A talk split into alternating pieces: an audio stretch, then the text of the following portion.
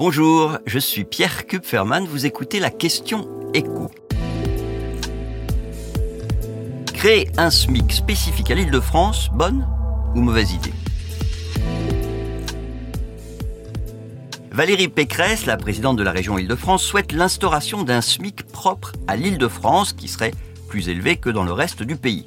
Pour justifier cette création d'un SMIC francilien, la présidente de la première région de France explique que le niveau des prix à la consommation dans sa région est supérieur de 9% au reste de l'Hexagone. Qu'à Créteil, un salarié rémunéré au SMIC qui loue un studio consacre 51% de son revenu à son logement alors que ça lui coûterait 25% à Limoges et que donc, en Ile-de-France, un SMIC n'offre pas le même reste à vivre.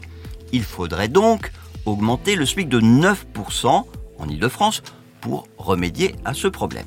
Alors premier point, vivre en Ile-de-France coûte-t-il vraiment 9% plus cher? Eh bien, je ne sais pas d'où Valérie Pécresse tire ce chiffre. La dernière étude de l'INSEE sur le sujet a été publiée cet été. Elle montre qu'en 2022, les prix en région parisienne dépassent de 7% ceux de la province, sachant que si le coût de la vie est supérieur en région parisienne, c'est surtout à cause du coût des loyers et de façon plus marginale parce que les produits alimentaires sont vendus un peu plus cher. Vous noterez que je parle d'une étude qui porte sur la région parisienne, pas l'île de France. Et la région parisienne, c'est un quart du territoire francilien. Parce que dans les communes les plus éloignées de Paris, les différences de loyer avec la province s'estompent. La vraie différence, elle est entre les grandes agglomérations, riches en emplois, c'est Paris, mais c'est aussi Lyon, Nice, Bordeaux, et les communes rurales ou périurbaines, au-delà de la banlieue. Donc un SMIC par région, ça ne serait ni juste ni pertinent. Là où Valérie Pécresse a raison, c'est que depuis sa création, le salaire minimum n'a pas toujours été le même partout en France. Jusqu'en 1968, la France était coupée en cinq zones. Il y avait le SMIC pour Paris et sa banlieue, ça c'était le niveau le plus élevé, et puis, dans les autres zones, il était réduit, avec des différences qui ont évolué dans le temps. En 1950, c'était jusqu'à 20% de moins dans les zones où le SMIC était le plus bas. Et puis, à partir de 1956, ça s'est limité à 8% au maximum. Mais ça, c'est une autre époque. Et puis, Valérie Pécresse dit aussi, dans son interview à 20 minutes, que le SMIC francilien aurait un effet positif sur les salaires des fonctionnaires les moins bien payés dans les hôpitaux, euh, les écoles, les EHPAD, parce que les entreprises privées de sa région qui ont du mal à recruter paieraient déjà leurs salariés au-dessus du SMIC.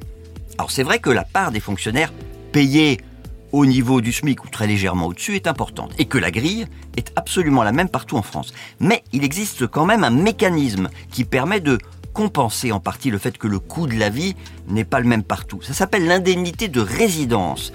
La France est en fait coupée en trois et selon la commune où travaille le fonctionnaire, eh ben, il va toucher ou non cette indemnité de résidence qui va représenter 3% de son traitement de base. C'est pas le salaire, attention, hein, c'est plus bas. C'est donc peut-être le calcul de cette indemnité de résidence qu'il faudrait revaloriser, éventuellement uniquement pour les plus bas salaire de la fonction publique, parce que revenir à un système de SMIC régional, ce serait compliqué à mettre en œuvre et puis ça créerait de nouvelles injustices.